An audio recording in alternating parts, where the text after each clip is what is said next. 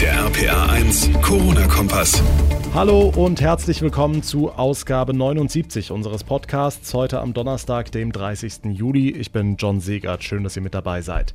Millionen Menschen in Deutschland fragen sich gerade, bringt die Corona-Warn-App jetzt eigentlich was? Denn offensichtlich gibt es ja immer wieder Probleme auf etlichen Smartphones. Wie ist da der Stand der Dinge? Werden wir im Zweifel jetzt auch wirklich immer und überall gewarnt? Das beleuchten wir ausführlich in dieser Folge. Außerdem sorgt der Polizeizugriff auf Corona-Gästelisten in Restaurants derzeit für große Diskussionen. Ist es okay, dass mich die Polizei in bestimmten Ermittlungen kontaktiert, weil sie meine Daten von einer dieser Listen bekommen hat? Auch darum kümmern wir uns gleich in dieser Ausgabe. Jetzt werfen wir aber erstmal einen Blick auf die wichtigsten Meldungen und die aktuellen Zahlen. 13 Neuinfektionen hat das Gesundheitsministerium in Mainz seit gestern gemeldet bekommen. Damit sind aktuell 305 Menschen in Rheinland-Pfalz mit dem Coronavirus infiziert. Ein Schwerpunkt dieser jüngsten Infektionen liegt laut diesen Angaben im Eifel-Mosel-Raum. In der Liste der sogenannten Inzidenz liegt der Kreis Bitburg-Prüm mit 14 Fällen je 100.000 Einwohner landesweit an der Spitze, gefolgt vom Kreis Bernkastel-Wittlich mit 12 Fällen. Die Ursache hierfür ist noch nicht klar. Aber die Zahlen aus Mainz zeigen auch durchaus positive Entwicklungen. In zwölf der insgesamt 36 Kreise und kreisfreien Städte hat es in der vergangenen Woche nämlich nicht eine einzige Infektion gegeben. Dennoch, insgesamt müssen wir weiter aufpassen und gucken, dass wir Kontakt mit Corona-Patienten vermeiden. Dabei soll ja eigentlich die Corona-Warn-App helfen. Allerdings glänzt die in den vergangenen Tagen nicht gerade mit positiven Schlagzeilen. Erst hieß es, die App funktioniert nicht richtig, dann waren die Probleme angeblich behoben und jetzt erst RPA1-Infochef Jens Baumgart, jetzt geht's wieder nicht richtig. Ja, das alte Problem ist eben immer noch nicht ganz gelöst. Wenn die App nur im Hintergrund läuft, dann hakt es möglicherweise. Und die Entwickler von Telekom und SAP, die haben jetzt den Nutzern ganz offiziell geraten, bitte einmal am Tag, also alle 24 Stunden, die Corona-App anklicken und öffnen. Nur so kann im Moment wirklich sichergestellt werden, dass sich die Informationen aktualisieren. Außerdem sollte man natürlich die neueste Version der App geladen haben. Hm, ehrlich gesagt, so ein bisschen peinlich ist das schon. Sieben Wochen nach dem Start andere Länder haben es ja irgendwie auch hinbekommen, oder? Hm, und diese Pannen sind natürlich auch nicht unbedingt die beste Werbung. Ziel ist es ja, dass da noch mehr Leute mitmachen. Wie viele haben die App denn inzwischen runtergeladen? 16,5 Millionen sind dabei von insgesamt 80 Millionen Einwohnern. Naja, wir sehen, da ist in den vergangenen vier Wochen nicht mehr allzu viel dazugekommen.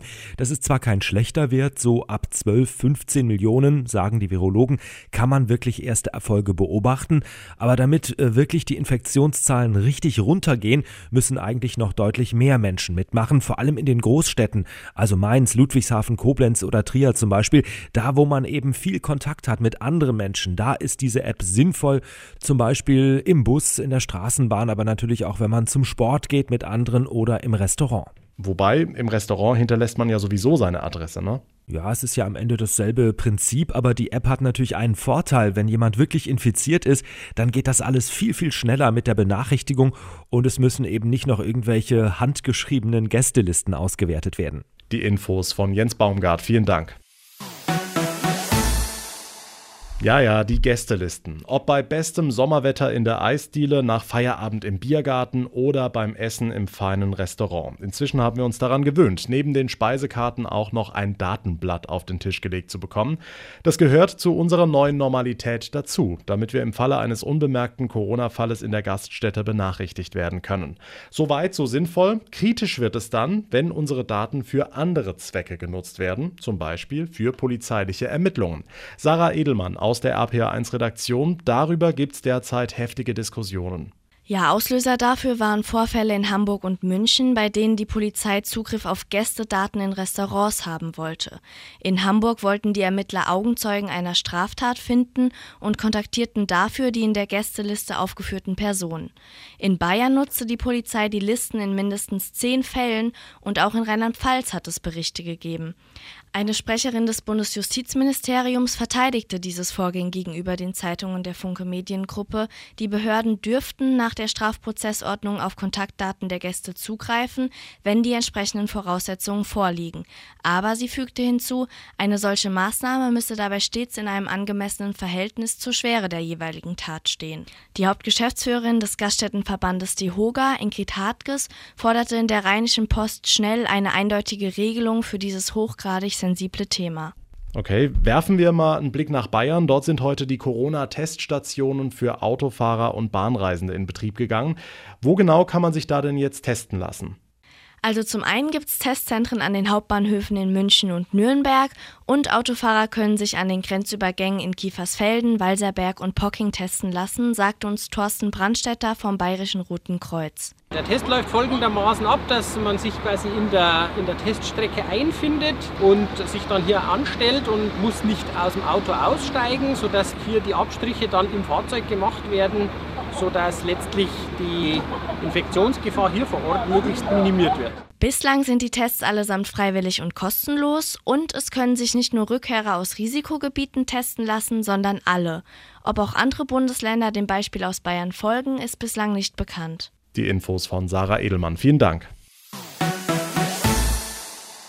Maske auf, Abstand halten, Menschenmassen meiden. Wie ein Mantra kann inzwischen jeder von uns die Hygieneregeln in Corona-Zeiten runterbeten. Aber wie sollen diese Regeln eingehalten werden, wenn sich mitten in der Pandemie gleich mehrere Demos anmelden? Diese Frage ist gerade großes Thema in Rheinhessen.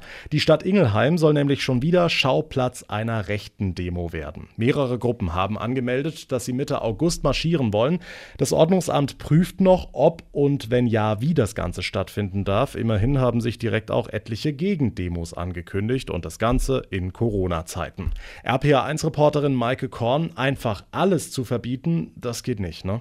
Also das müsste gerichtsfest begründet sein. Immerhin darf in einer Demokratie jeder seine Meinung sagen und zeigen, ob die anderen gefällt oder nicht. Die Ingelheimer Ordnungsdezernentin Christiane Döll. Ich wünsche mir, dass wir eben keine rechtsnationalen Demonstrationen hier haben. Aber als Leiterin eben auch hier der Verwaltung kann ich sagen, alle Anmelder haben erstmal das gleiche Recht und wir schützen dieses Recht. Im Raum steht eine Genehmigung mit Auflagen, also Obergrenzen für die Teilnehmer beispielsweise. Bei einer Zufallsumfrage auf der Straße hält sich das Verständnis dafür in Grenzen. Da sind viele Meinungen, die zu extrem von der Norm abweichen. Sobald es dazu kommt, dass Gewalt verherrlicht wird, ist es inakzeptabel und gehört nicht in die Demokratie. Also zur Corona-Zeit will ich das jetzt nicht machen.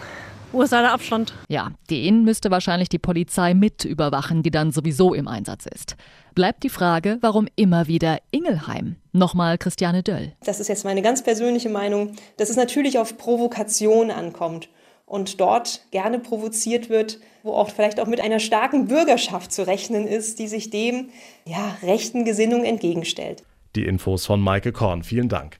Und damit komme ich zum Ende der heutigen Ausgabe. Ich würde mich sehr freuen, wenn ihr mir eine Bewertung bei iTunes hinterlassen würdet und ihr bleibt immer auf dem Laufenden, wenn ihr den Podcast ganz einfach abonniert. Geht da, wo ihr mir gerade zuhört. Mein Name ist John Segert. Wir hören uns dann in der nächsten Ausgabe wieder. Bis dahin eine gute Zeit und vor allem bleibt gesund. Der RPA 1 Corona-Kompass.